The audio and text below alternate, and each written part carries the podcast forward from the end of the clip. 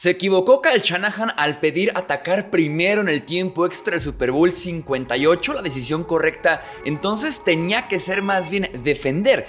Vamos a responder estas preguntas en este episodio. Hablemos de fútbol. Hablemos de fútbol. Noticias, análisis, opinión y debate de la NFL con el estilo de Hablemos de fútbol.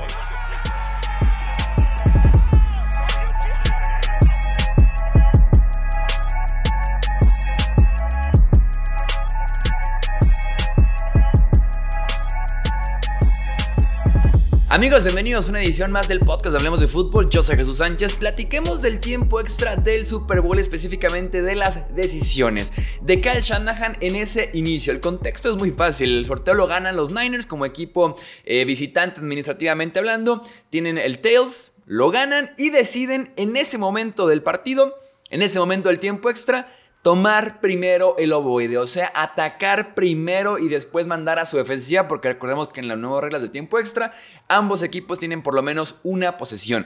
Hablemos fríamente de ventajas que tienen el atacar primero y ventajas que tiene el defender primero y dejaré que ustedes hagan su juicio, porque no me parece que esto sea de bueno y que es malo. Me parece que cada uno tiene sus respectivas ventajas y ustedes podrán decidir qué es lo que te convenía más en ese momento como equipo, en el contexto en el que te encontrabas y simplemente que también cuestión de gustos. Ventajas de recibir el ovoide y atacar primero. La gran, gran ventaja que tiene es que la tercera posesión es tuya. La posesión del siguiente anotación lo gana, esa es tuya. Y suponiendo que en la primera y segunda posesión hacen exactamente lo mismo en el tiempo extra. Que uno haga gol de campo y también otro haga gol de campo, o sea, se requiere de la tercera posesión, así que ese momento es tuyo y si anotas, lo ganas el Super Bowl. O si hay despeje y despeje, la siguiente anotación que es esa tercera posición, podría ser eh, tu anotación. Así que tienes tú el ovoide. O si ambos hacen touchdown y punto extra, touchdown y conversión. En caso de que el partido siga empatado para la tercera posición, que sea necesario esa tercera posición, es tuya. Así de simple. La desventaja es que esa posición tal vez no exista. Es como el pequeño asterisco que tiene esa gran ventaja. Tal vez no exista esa gran ventaja al final de cuentas porque esa tercera posición se requiere de que pase algo en la primera y después en la segunda.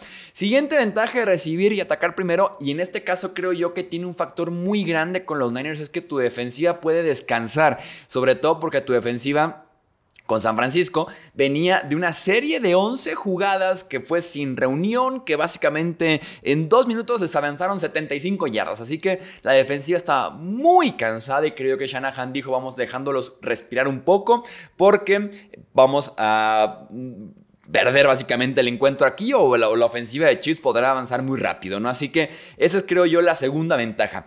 Y si les soy sincero, en esta lista que hice análisis de cuestión de días de estar pensando, hasta aquí se acaban las ventajas que veo yo de recibir y atacar primero.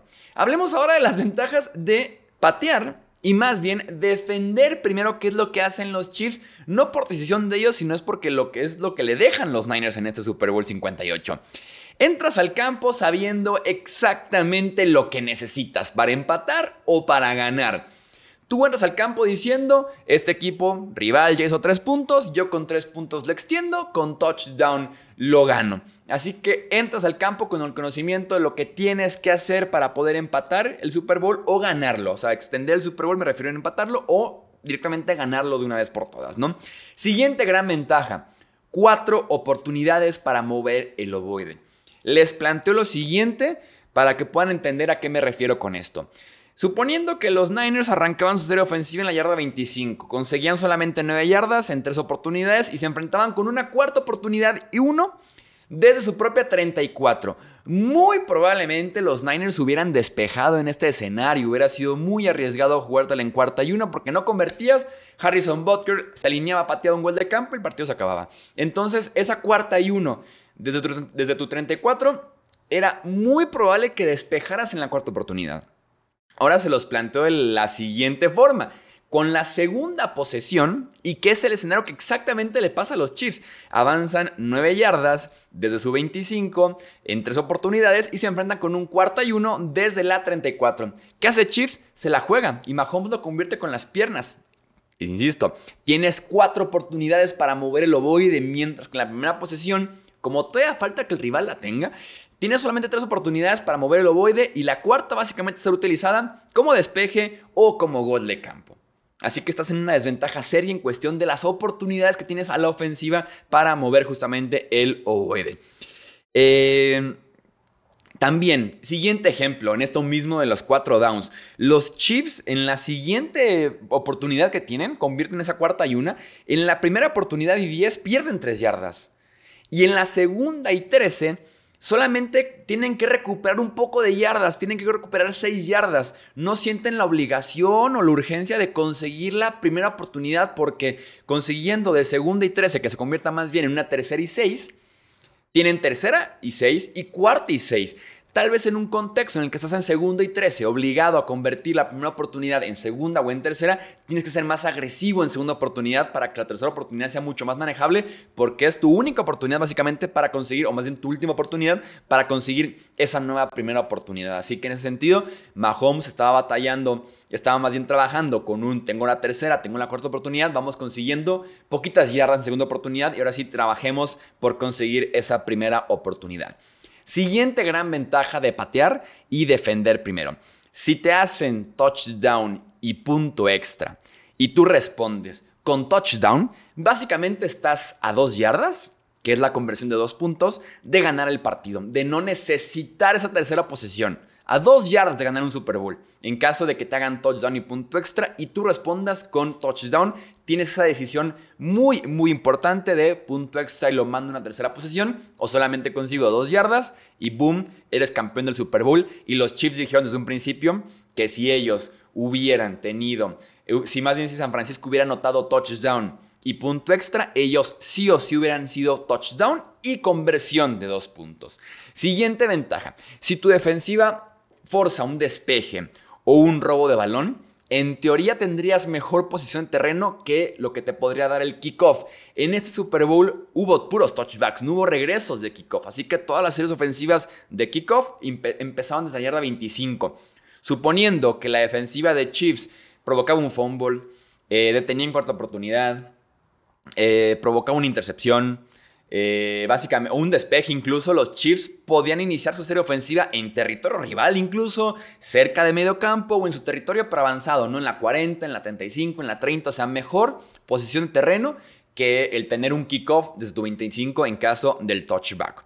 Siguiente ventaja, si tu defensiva detiene otra vez con despeje, con fumble o con intercepción, estás a un gol de campo de ganarlo y ya está. Que es lo que les decía, por ejemplo, en caso de que los Niners se lo hubieran jugado en cuarta oportunidad en su propia yarda 30, detienes, puedes avanzar más yardas para que sea mucho más cómodo el gol de campo, pero bien podrías meter a Harrison Butker y listo, se acabó el partido si lo mete. Entonces tienes una gran ventaja si tu defensiva se puede fajar eh, en la primera serie ofensiva. Básicamente como en conclusión de todo esto, básicamente inicias tu serie ofensiva con mucho más conocimiento e información, lo cual me parece a mí muy valioso porque la información es valor, la información es poder y ni se diga en un Super Bowl, ¿no? Analíticas, ¿qué dicen los números al respecto? Brian Burke de ESPN simuló las nuevas reglas en 2022, cuando recién se cambió el reglamento, el tipo simuló el tiempo extra. Y dice lo siguiente, Brian Burke de ESPN, especialista de analíticas. El equipo con la primera posesión ganó el 50.29% de las veces, asumiendo que el equipo con la segunda posesión no va por dos puntos en caso de hacer touchdown. O sea, en caso de que iguale con touchdown, también iguale con punto extra y no vaya por dos puntos. Apenas 50.29% de las veces. O sea, está muy cerrado como para que las analíticas tengan un peso real, ¿no? Un peso de decir, los números me dijeron esto y fui simplemente con eso, ¿no? Eh, insisto, Chiefs dijo que iba a ir por dos. Y creo yo que si eres San Francisco y tienes enfrente a Andy Reid, a Patrick Mahomes, sabías que iban a ir por dos en caso de igualar el touchdown que no hizo San Francisco, pero que pudo haber hecho en su primera serie ofensiva del tiempo extra.